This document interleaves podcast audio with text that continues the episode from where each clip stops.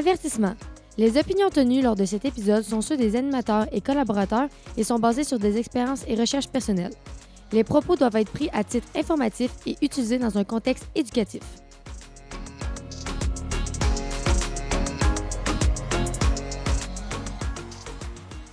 Bonjour tout le monde, bienvenue au troisième épisode du podcast L'Alpha de la finance. Très content aujourd'hui d'avoir euh, mes collaborateurs.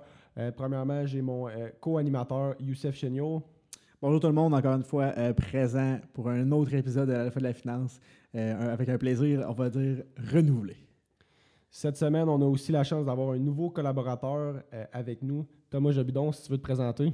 Oui, bonjour tout le monde. Merci de l'invitation, euh, Sean. Euh, donc, je, suis relation, je m'occupe de la relation d'investisseurs au fonds Alpha là, depuis euh, près de bientôt deux ans. Euh, donc, c'est ma première fonction. Également, je suis analyste là, pour le fonds Alpha. Donc, j'aide les gestionnaires là, de portefeuille à la prise de décision.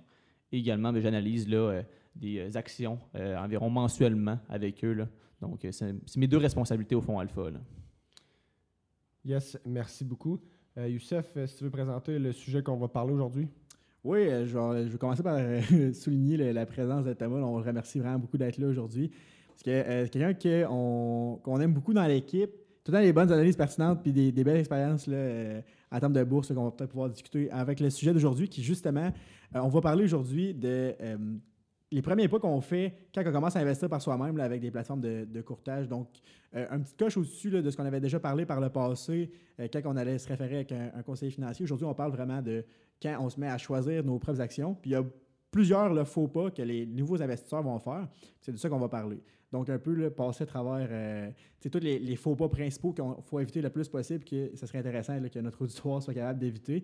On va peut-être aussi vous parler des fois de petites anecdotes de qu'est-ce qui nous est arrivé, nous, quand on a commencé à investir. Euh, parce que même nous, à l'entour de la table, on a passé à travers ces, faux pas-là qu'on va essayer de vous faire éviter justement en vous en parlant. Effectivement, Youssef, euh, avec le podcast, c'est ça qui est le fun, ça va vous faire gagner du temps, justement, éviter des erreurs que nous, on aurait peut-être faites. Euh, parlant d'éviter des erreurs, c'est quoi la première étape quand, quelqu'un veut commencer à trader à la bourse par lui-même? Ah ben, la première étape, effectivement, c'est euh, de remplacer, entre guillemets, son conseiller financier par une plateforme de courtage. Donc, la, première étape absolue, c'est vraiment, quand on est bien sûr prêt à commencer à investir, c'est de choisir sa plateforme de courtage. Puis c'est là que les premières erreurs peuvent arriver parce que on, il faut bien s'outiller, il faut avoir l'équipement qui est approprié à ce qu'on veut faire. Parce que euh, souvent, le premier réflexe de tout le monde, ça va être de prendre la plateforme de courtage de sa caisse ou sa banque. Et c'est pas nécessairement euh, la meilleure chose pour soi. Soit on pense aux frais de commission qui peuvent être euh, particulièrement élevés ou des outils qui sont mésadaptés. Là, en fait, ce, qui est, ce qui va, que la banque ou la caisse va vous offrir, ce ne sera pas nécessairement les outils qui vont être à la fine pointe de la technologie ou les meilleurs que vous pourriez avoir accès. Donc, c'est vraiment facile si on ne réfléchit pas ou si on n'a pas le capital qui est approprié à, l'outil, euh, de se tromper et de, de tomber un peu coincé avec un, outil qui ne fonctionne pas. Tu sais, je veux dire, tu ne tailleras pas ta haie avec une paire de ciseaux.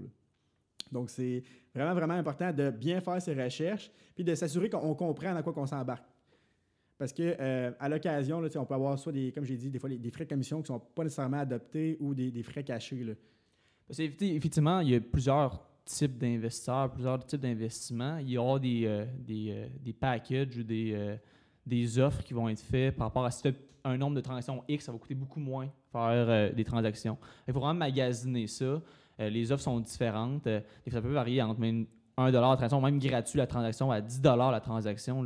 Donc, c'est vraiment très important. Puis ça dépend également du, montant d'investissement. Donc, si tu veux investir 100 000 ou 100 000 ben, c'est très différent. parce que si tu investis un montant de 10 000 euh, puis tu as des frais de transaction de 10, de 10 à chaque fois, ça peut être très épuisant pour ton investissement. Ça va être difficile de rentrer ton argent. Effectivement. Puis euh, aussi, quelque chose qui est devenu très, très populaire, je dirais, dans les derniers mois, dernières années, c'est les plateformes qui sont gratuites.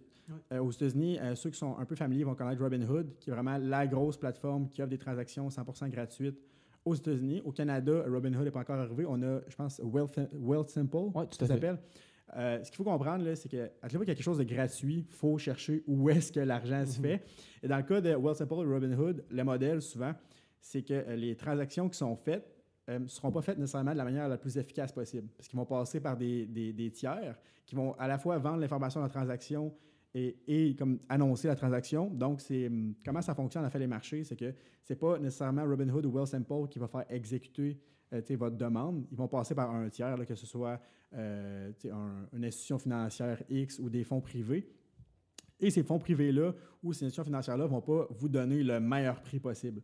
Donc, ça se peut des fois qu'en passant par ces plateformes-là, euh, on a l'impression de, se faire avoir parce qu'on s'est dit, hey, je voulais payer tel prix. Finalement, il y a une petite, petite différence. Euh, c'est sûr qu'on se dit, mettons, sur une action comme un, Tesla qui est au-dessus de 400 souvent, on a des, volumes qui sont intéressants, puis on va avoir le, prix désiré. Mais sur les plus petites actions, que euh, souvent les nouveaux investisseurs vont être intéressés, qu'on va parler un peu plus tard, qu'on appelle souvent les penny stocks, les actions en dessous d'un dollar, ça se peut que ce soit des, petits écarts qui fassent très, très mal au bout de la ligne.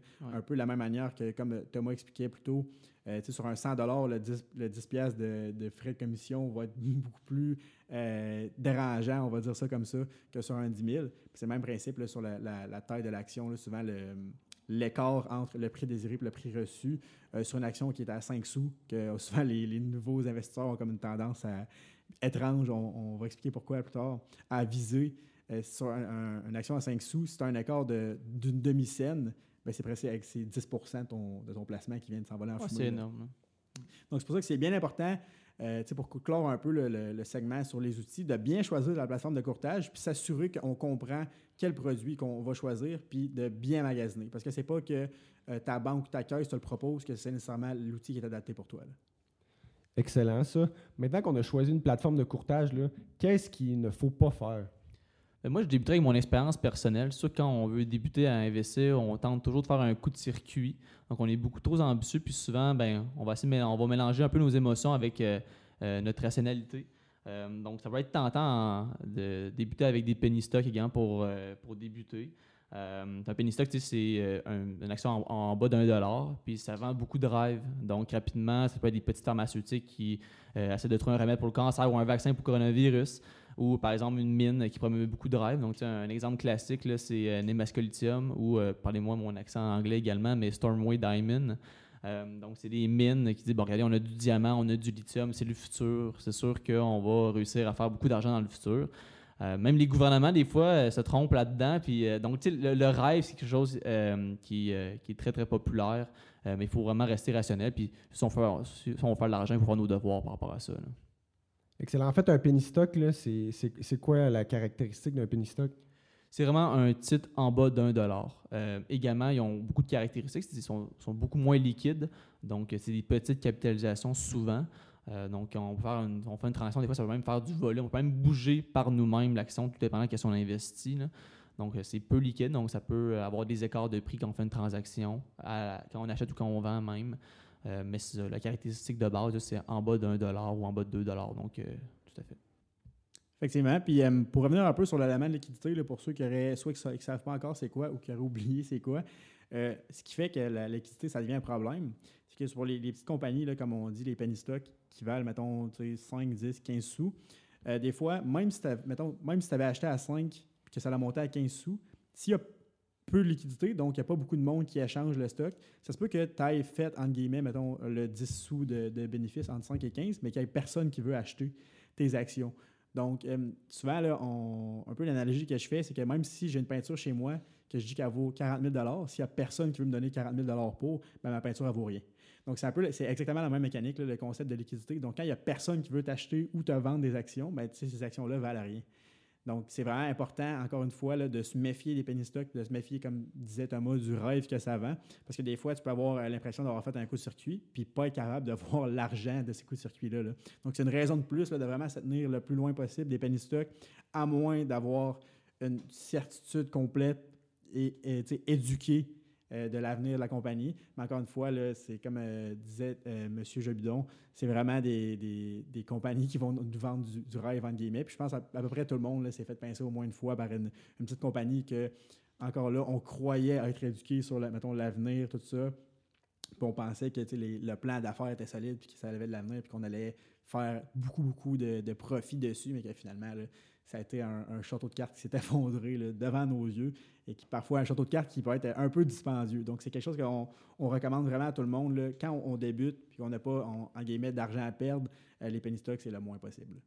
il ne faut pas oublier qu'un penny stock, il y a une raison que c'est un penny stock. Donc, s'il vaut en bas d'un dollar ou qu'il n'est pas très liquide, il y a des raisons derrière ça. peut-être des vis cachées ou quelque chose comme ça. Donc, euh, si quelque chose est très très bas, vaut pas beaucoup cher, ben, il y a une raison par rapport à ça. Il faut se questionner. Et euh, comme Youssef le dit, là, être très éduqué, très instruit au sujet. là. Excellent. Merci les gars. Je pense que ça fait bien le tour sur les penny stocks. Euh, mis à part ça, est-ce qu'il y a d'autres types d'actions ou types d'investissements qui seraient peut-être à éviter ou à faire attention? Ben effectivement, là, quelque chose que je voulais, euh, je tenais à parler aujourd'hui, c'est euh, les, on va dire les modes entre guillemets. Des fois, l'impression qu'on a un, filon d'or, mais que tout le monde a cette impression-là en même temps. Souvent, qui est un signe que c'est pas nécessairement un filon d'or qu'on a trouvé. Et je voulais revenir sur euh, des, actions, ben, en fait, une industrie qui a été très, très populaire dans les cinq dernières années, et c'est euh, les firmes de cannabis. Euh, je sais qu'il y a beaucoup de monde qui ont, qui ont fait de l'argent avec ça. C'est très comprenable. C'est un- une industrie qui était en feu pendant plusieurs, plusieurs mois. Mais euh, ceux qui sont arrivés vers la fin ou qui pensent que c'est encore un. Il y en a beaucoup qui sont encore persuadés que c'est une industrie qui est bourgeonnante puis qu'il y a beaucoup d'a- d'a- d'argent à faire. Mais c'est une illusion que faut vraiment se sortir de la tête rapidement avec toutes les industries qui sont, euh, en, guillemets, à la mode, comme j'ai dit plus tôt. Parce que c'est très, très facile de se tromper, même en plein, en pleine effervescence, tout ça. C'est quelque chose qui m'est arrivé à moi, qui est arrivé à, beaucoup de monde, en fait, comme, euh, peu importe l'industrie, comme par exemple le lithium avec les, les, batteries et les voitures électroniques, c'est devenu populaire. On a eu au Québec un, un de nos, champions euh, de, la faillite, euh, Nemaska Lithium, qui a un peu floppé, puis ça a coûté beaucoup d'argent à beaucoup de personnes. Donc, je voulais faire un retour un peu sur le- l'envolée du cannabis, les industries, puis bref, faire attention aux industries qui sont euh, à la mode. Effectivement. Puis je pense qu'on a beaucoup à apprendre d'expérience du cannabis ou du lithium. Il faut faire attention. Euh, Il y a une fameuse citation de Warren Buffett qui dit que si ton coiffeur ou ton chauffeur de taxi te parle de bourse ou de, crypto-monnaie ou d'investissement, ben c'est probablement parce qu'il est trop tard et c'est peut-être le temps de vendre. Euh, donc, euh, il faut être sceptique par rapport au mode. Euh, quand le monde euh, sont, en veut beaucoup, euh, il faut faire attention. Quand le monde a peur, ben, c'est peut-être un bon moment d'investissement. Donc, il faut regarder tout ça. Effectivement, là, puis euh, pour un peu clore là, sur le, le- segment des industries à la mode, là, euh, je voulais donner un peu une anecdote de quelque chose qui m'était arrivé. Là, Euh, puis je voulais montrer aussi que c'est pas gênant de faire des, erreurs quand on débute. Là. Je me rappelle, il y a eu un.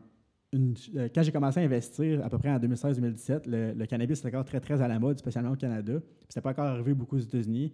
Et après un- une bonne trade, en guillemets, que j'avais faite, dans un excès de confiance un peu, j'avais spoté une compagnie de cannabis, puis j'étais rentré dedans. Puis je me suis dit, ah, sont sur un élan, puis tout. Puis je pense, une semaine ou deux après, il y a eu un effondrement de cette industrie-là, quand même très, très intense. la première fois que le cannabis, je pense, a eu une bonne claque d'en face là, de la part des marchés, euh, je venais tout juste de rentrer avec un montant qui était vraiment disproportionné par rapport à mon compte. Puis ça s'est finalement conclu avec une perte d'à peu près 50% de la position que j'avais pris en env- environ 10 jours. Donc, ça. C'est pour ça que je dis qu'il faut faire attention avec ces industries-là qui nous promettent quasiment des, profits qui sont garantis, parce qu'il n'y a rien de moins garanti dans la vie que euh, la bourse et l'argent facile. En fait, l'argent facile, c'est ça qu'il faut sortir dans, dans la tête. puis C'est un peu ça qui va. Le, nom du segment, c'est l'illusion de l'argent facile en bourse. Parce qu'il il y a un, dicton en anglais euh, en relatif à la finance qui dit There's no free lunch. Il a pas. L'argent facile, ça n'existe pas. Puis si tu as l'impression d'avoir l'argent facile, comme Thomas disait plus tôt, c'est là qu'il faut que tu commences à être méfiant. Te demander est où la pogne? Parce que plus souvent qu'autrement, il y en a une. Je prends la balle au bon. Youssef, justement, tu as parlé de ton excès de confiance que tu as eu après un investissement dans le domaine du cannabis. Je pense que c'est quelque chose qui est important, justement, d'avoir un plan pour éviter ces excès de confiance-là, puis euh, justement de prendre des meilleures décisions. Effectivement, je pense une des, des choses qui m'aurait permis de m'éviter cette débarque-là proverbiale que j'ai pris, c'est euh, d'avoir un plan puis d'avoir une idée claire quand j'ai commencé à, quand je suis rentré dans ma position, que j'ai pris mon investissement, ce qui est quelque chose que souvent on pense pas à faire. Je me souviens quand euh, j'ai débuté en fait dans, le- dans le monde de l'univers de la bourse et les investissements. Souvent, j'avais une bonne idée du prix que je voulais payer pour une action, puis quand est-ce que je voulais rentrer, mais j'avais aucune idée de quand est-ce que j'allais sortir. Donc, j'avais pas de, prix, on va dire, en guillemets, stop, qui est comme, OK, à partir de là, j'ai perdu trop d'argent, il faut que je sorte de ma position pour un peu contrôler mon risque. Puis, j'avais pas non plus de prise de profit. Donc, souvent, on a une espèce de lubie, l'idée que euh, les, investissements qu'on fait ou les, actions qu'on choisit vont exploser de valeur, puis on va les laisser courir, puis on va se mettre très riche très rapidement. Mais encore une fois, c'est un, rêve qu'il faut essayer de tuer dans l'œuf le plus rapidement possible quand on commence à faire des, investissements ou acheter des, des actions, prendre des positions dans le marché. Parce que ça, plus souvent qu'autrement, ça n'arrivera pas. Et espérer cette, cette envolée-là des actions qu'on achète, euh, c'est presque c'est plutôt se garantir un échec, presque. Parce que quand on n'a pas de plan de sortie, au final, on n'a pas vraiment de plan tout court. là. Oui, certainement. Puis avoir un plan, c'est une chose très importante, mais de le suivre, c'en est une autre. hein. Donc, euh, de prendre un investissement à long terme sur une action X, mais là, à court terme, il diminue. De réagir par rapport à ça, c'est certainement une formule perdante. Donc, euh, d'avoir un plan bien défini, c'est quelque chose d'extrêmement fondamental. D'être incapable de le suivre, ça arrive très régulièrement. Ça arrive même aux, investisseurs les plus expérimentés. Euh, donc, il faut vraiment se tenir. Il faut prendre une stratégie, mais de se tenir à cette stratégie-là également. Être capable de s'adapter à celle-ci, mais de vraiment suivre le plan comme était défini. Effectivement, mais ça rentre un peu dans l'élément un peu plus humain et psychologique de la bourse. Mais euh, je pense qu'on va tenir ce segment-là et tous ces, un peu ces réflexes humains qu'on a par rapport à nos investissements, à nos, craintes, nos excès de confiance. On va tenir ça pour un autre épisode. Donc, je pense pour moi, euh, je ne sais pas qu'est-ce que tu en penses, puis ça conclut un peu les erreurs principales à éviter pour les débutants qui commencent à, prendre en main un peu leur sécurité financière. Exactement, ça fait bien le tour. Euh, pour faire une synthèse, en fait, euh, de l'épisode d'aujourd'hui, euh, quel élément serait le plus important à retenir? Ben, selon moi, le Shan, le, plus important, c'est vraiment de s'éduquer et d'être patient. là. Pour analogie encore avec les pommes, je veux dire, souvent, c'est bon de lire la recette pour s'assurer de faire la meilleure tarte aux, pommes, justement, possible. donc, vraiment, deux choses à retenir, c'est l'éducation et la patience. Souvent, c'est ça qui va être vraiment la fondation de, de votre réussite dans les marchés, puis de s'assurer de bien commencer là, euh, vos investissements, puis à préparer soit votre retraite, votre plus grand projet. L'éducation, la patience, c'est les deux éléments clés, selon moi. là. Très intéressant. Merci les gars encore une fois pour euh, ces belles analogies de pommes. Je pense que les auditeurs aiment bien ça. En tout cas, moi j'aime bien ça. Un gros merci Thomas Jobidon pour euh, ton expertise aujourd'hui. Ça fait plaisir. Merci à vous. Merci de l'invitation. Merci aussi Youssef, là, tes commentaires et tes questions sont encore une fois très très pertinentes. Merci à tout le monde d'avoir écouté l'épisode au complet jusqu'ici. Vous pouvez nous suivre sur notre page Facebook, Instagram aussi. Euh, N'hésitez pas là, à partager l'épisode avec, euh, avec vos amis, en espérant en fait que vous avez appris euh, beaucoup de choses. Donc, euh, on se dit à la prochaine. Merci les gars encore une fois. Merci. Merci.